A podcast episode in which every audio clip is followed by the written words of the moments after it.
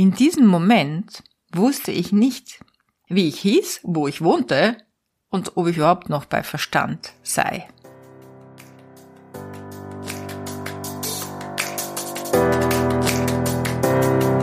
Hallo und herzlich willkommen zu Make Life Wow.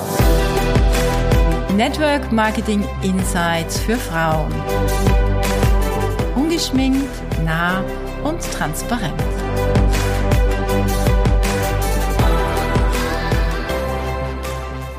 Heute erzähle ich dir die Geschichte vom bösen Wolf. Und das ist kein Märchen, sondern eine wahre Geschichte. Im Network Marketing vor Menschen zu sprechen, ist ja kein Muss. Es ist freiwillig. Aber wenn man eine Top-Führungskraft werden will und für sein Team ein Vorbild sein möchte, dann kommt man letztendlich nicht drum herum. Ich werde dir ein andermal erzählen, wie du die Angst vor Menschen zu sprechen überwinden kannst. Dazu habe ich auch eine coole Geschichte. Aber was ich dir heute mitgeben möchte, ist ja vielleicht viel wertvoller.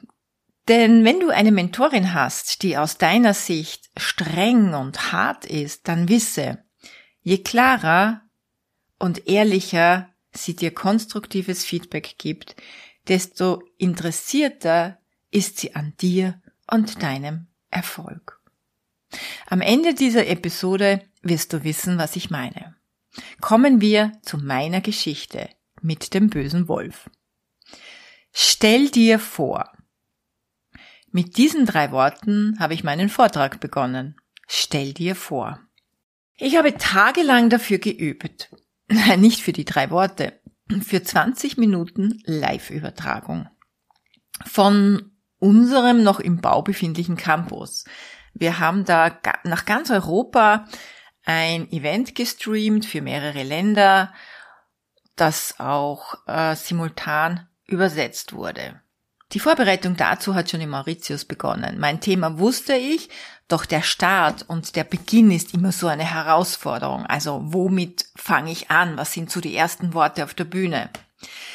Beim Laufen kann ich zum Beispiel extrem gut kreativ denken, indem ich Fragen stelle. Und dann zeigen sich mir auch relativ rasch Ideen. Und so hatte ich plötzlich dieses Intro vor mir.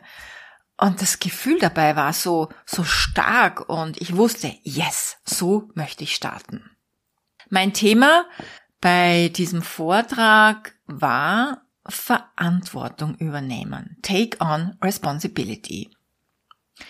Früher auf kleinen Bühnen habe ich mit PowerPoints und vielen Bildern gearbeitet.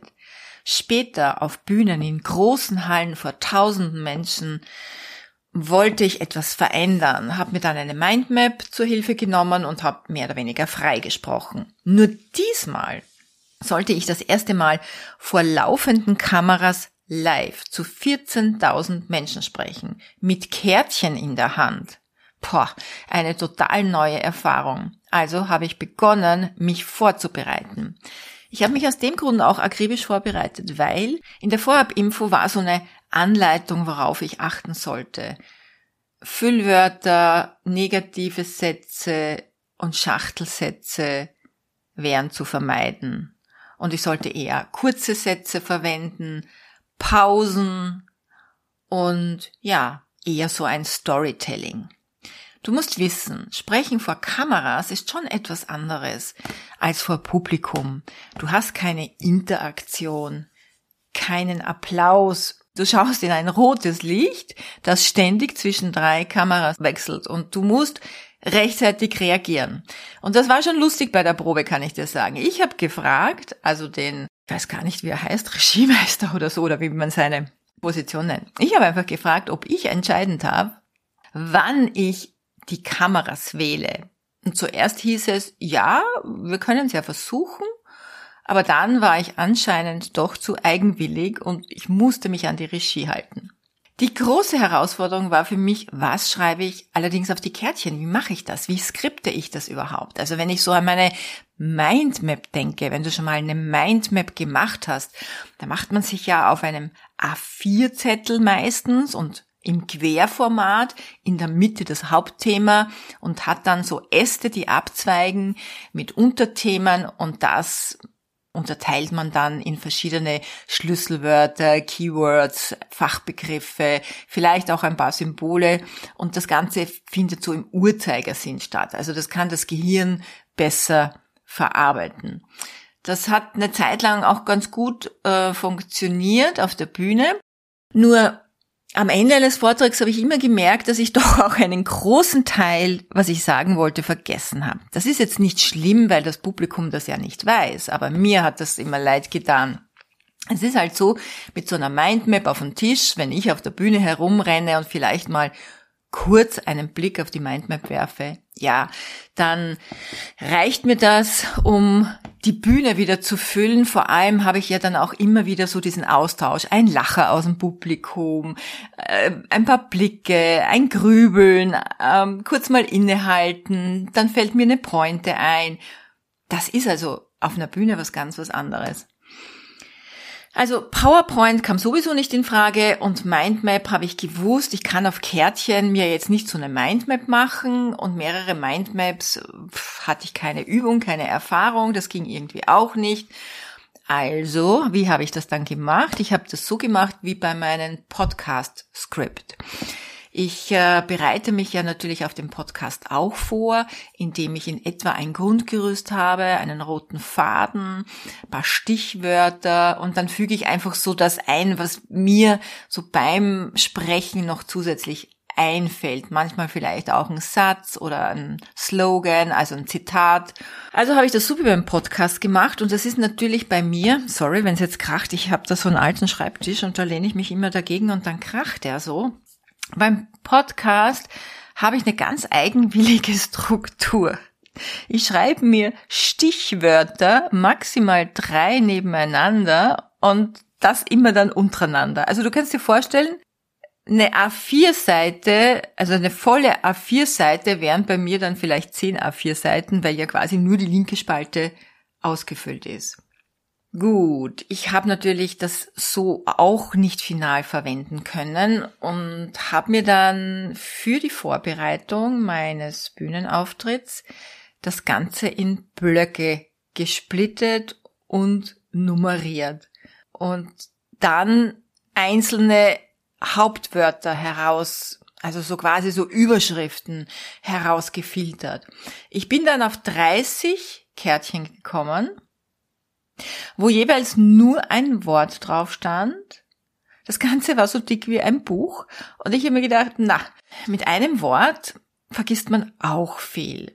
Dann habe ich das Ganze in so halbe Mindmaps, also musst du vorstellen, so einen Halbkreis, also die untere Hälfte von so einem äh, Querformat eines A4-Blattes quasi, einen Kreis in der Mitte und dann rechts auf 3 Uhr, 6 Uhr und 9 Uhr hatte ich dann immer drei so Kategorien, die habe ich dann unterteilt. Aber im Grunde genommen waren bei mir auf diesem Kärtchen drei Wörter, vielleicht noch zusätzlich ein, zwei Keywords drauf.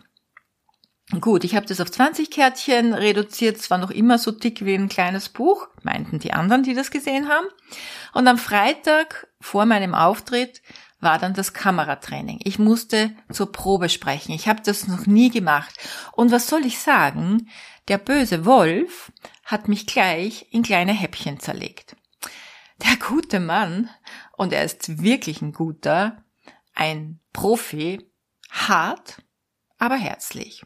Arbeitet mit ORF, Netflix, Endemol und vielen, ja, bekannten Unternehmern. Also, der böse Wolf, und das meine ich mit einem kleinen Zwinkern, sollte der Wolf zuhören, hatte Folgendes zu bemängeln. Und ich sage gleich dazu, zu Recht. Ich startete also mit meinen drei Worten. Stell dir vor. Und ich hatte dann auf der Bühne so einen guten Flow, der Wolf war ruhig, bis zu dem Moment, wo ich über dem Verkauf meiner Geschäfte sprach und er mich stoppte. Du musst dir vorstellen, ich stehe vorne auf der Bühne, er sitzt irgendwo hinten, keine Ahnung wo, in einem Kämmerchen, und ich höre ihn nur aus der Lautsprecherbox. Warum sprichst du in der Mitvergangenheit? Äh, ich, pff, ich weiß nicht. Wie, wie soll ich es denn sonst sagen, diesen Satz oder diese Sätze? War so meine verdutzte Antwort. Na, sag das doch so und so. Blackout. Ich, ich wusste nicht, also wie ich das anders formulieren sollte. Und dann stand er auch schon neben mir und blickte mir durchdringend in die Augen. Na komm, jetzt erzähl mal. Wie war das? Also, du hast dein Geschäft verkauft. Und was war dann? Mhm. Und was war dann? Mhm. Naja, erzähl. Was soll ich dir sagen? In diesem Moment wusste ich nicht, wie ich hieß, wo ich wohnte und ob ich überhaupt noch bei Verstand sei. Es hat also einige Minuten gedauert, bis ich meine Fassung wiedergefunden habe und den Faden zum Weitersprechen wieder hatte. Nicht, dass ich verärgert war. Also ich war nicht verärgert. Im Gegenteil, ich war sehr, sehr dankbar, denn in meiner Vorbereitung ist mir selbst schon irgendwie was Spanisch vorgekommen. Und ich war halt beeinflusst von diesen Vorgaben. Ich war vielleicht nicht so, so wie man mich von der Bühne kennt. Na gut, es ging weiter. Ich erwähnte zum Beispiel, welche Verantwortung man als Networkerin trägt. Und dass wir da draußen niveauvoll auftreten, Neins akzeptieren und so weiter. Und niemanden zuspammen.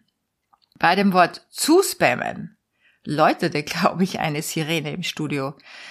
Es war, als hätte ich das Unwort des Jahres ausgesprochen. Die Stimme aus dem Lautsprecher hat mir dann ernst und bestimmt erklärt, dass wir keine negativen Aussagen erwähnen. Hm. Also es gab dann eine kleine, kurze Diskussion. Natürlich hatte ich keine Chance, den Wolf zu besänftigen. Na gut, dann eben nicht. Ich gab gleich bei, so unter dem Motto, ich verstehe. Ich hab's ja dann auch verstanden, muss ich ehrlich sagen. Gut, also weiter. Bis zu einer furchtbar peinlichen Szene. Was soll ich dir sagen? Die mir Gott sei Dank, Gott sei Dank in der Probe passiert ist. Was für ein Geschenk und nicht live. Also wenn ich mir das nur vorstelle, wird mir schon anders. Also stell dir vor, ich stehe mit meinen Kärtchen so klein waren die nämlich gar nicht, äh, auf der Bühne und ich kann diese nächste Karte nicht greifen. Also meine Hände sind vor lauter Aufregung so trocken, dass ich das nächste Blatt, die nächste Karte nicht vorkriege, ja? Ich mache was? Du glaubst es nicht. Ich nehme meinen Zeigefinger und fahre mir über die Zunge. Ein Schrei aus dem Hintergrund. Naja, ich weiß, Eh blöd, das Ganze sowieso, aber in Zeiten von Corona natürlich noch blöder. Einen Fauxpas habe ich noch, und zwar folgender Satz. Jeder erfolgreiche Networker weltweit wird dir sagen, du kannst nur ein Network Marketing Business erfolgreich aufbauen. Na, das taugte ihm gar nicht. Ich weiß zwar bis heute nicht warum, also inhaltlich schon, aber die Formulierung sollte ich ändern. Nur ehrlich, ich habe nichts gefunden. Mir war das wichtig, irgendwie zu kommunizieren, weil es gibt halt immer wieder im Network die Network-Hopper und die, die drei, vier, fünf Networks machen, weil sie irgendwie das Gefühl haben, sie kriegen nicht genug, sie verdienen nicht genug Geld und äh, so, so Irrtümer wie, ich muss fünf Networks machen, um, keine Ahnung. In Wahrheit wird man ja nicht wirklich erfolgreich. Bei keinem. Gut, das wollte ich sagen. Also, ich hatte keine andere Formulierung gefunden, also habe ich es weggelassen. Gibt eh eine Podcast-Episode dazu, die Folge 18. Ja, und zu Beginn war da, ach ja, genau, und zu Beginn war da noch mein Vision Board. Da hat ihm auch irgendwas nicht gefallen. Das habe ich dann ein wenig umformuliert. Jetzt muss ich sagen, ich hatte das ja so in meinem Kopf trainiert und es war wirklich schwer dann auch für mich, das plötzlich anders zu erzählen. Als ich das bei meiner Probe ja quasi geprobt und, und geübt und trainiert habe. Und weil ich das dann auf der Bühne, also bei der Probe quasi ändern musste, fand ich mich in Schachtelsatzchaos. Also ich bin eine, die Schachtelsätze definitiv vermeidet. Aber da war es wirklich dann so, dass ich in diesem Und-Modus drinnen war. In diesem, kennst du das? Und, und, und. Also das war natürlich auch nicht gut. Das hat er mir dann zum Vorwurf gemacht, dass ich Schachtelsätze spreche. Die sind aber dann auf der Bühne entstanden. Na gut, nach einer knappen Stunde waren wir durch der Wolf hat wirklich gute Arbeit geleistet. Und ich muss sagen, ich bin oder ich war und bin ihm natürlich sehr, sehr dankbar für die Tipps. Ich mag auch wirklich ehrliche, konstruktive Kritik. Also wo ich lernen kann, wo ich weiterkomme. Es hat mir auch geholfen bei meinen Video-Stories. Vielleicht kennst du das es geht so vielen von uns doch, wenn wir das Handy in die Hand nehmen, ein Video machen, wir schauen in diese Kamera, plötzlich ist die Kamera on und wir sind irgendwie völlig anders. Wir fangen dann an, so und zu sagen, anstatt einen klaren Satz zu sprechen. Also jedes Mal, wenn ich uns sagen will, wenn ich mein Handy aufdrehe, kneife ich mir irgendwie, ja, verkneife ich es mir irgendwie. Also ich mag diese konstruktive Kritik, das heißt Feedback bekommen, Tipps bekommen, wie man es besser machen kann. Ich lebe das als Mentorin auch so vor. Was bringt es denn, Dinge schön zu reden? Am Ende lernt man ja nur durch Wahrheit. Ich bin dann zufrieden, aber trotzdem mit ein paar Fragezeichen ins Hotel gefahren. Und nach einem kleinen Tratsch mit meinen Kolleginnen und Kollegen, also mit anderen Speakern, bin ich dann ins Bett gefallen. Ich habe mir dann noch eine Podcast-Folge von meinem Interview mit der Julia Peters angehört. Übrigens ein heißer Tipp. Wenn du so wirklich hautnah meine Geschichte hören möchtest, dann äh, abonniere den Podcast von Julia Peters Neue Stärke. Eine Stunde lang äh, erlebst du da Lydia Werner im Wasserfallmodus ohne Punkt und Komma. Der Wolf wäre wahrscheinlich ausgeflippt. Ich bin jedenfalls dann todmüde eingeschlafen nach diesem Interview. Um 4.45 Uhr läutet ja bekanntlich mein Wecker. Was auch immer dann zuerst kommt. Ich bin da flexibel, ja, also manchmal gehe ich gleich Öl ziehen, manchmal trinke ich erst ein Zitronenwasser oder ich roll mich aus dem Bett auf die Yogamatte.